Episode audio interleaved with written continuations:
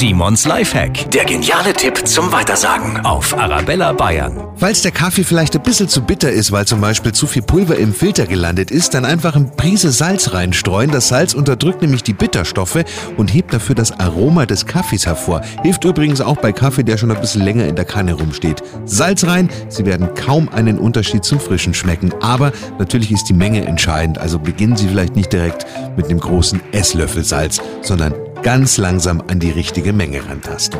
Simons Lifehack, jede Woche gibt's neun, natürlich auch immer nochmal zum Nachhören auf arabellabayern.de.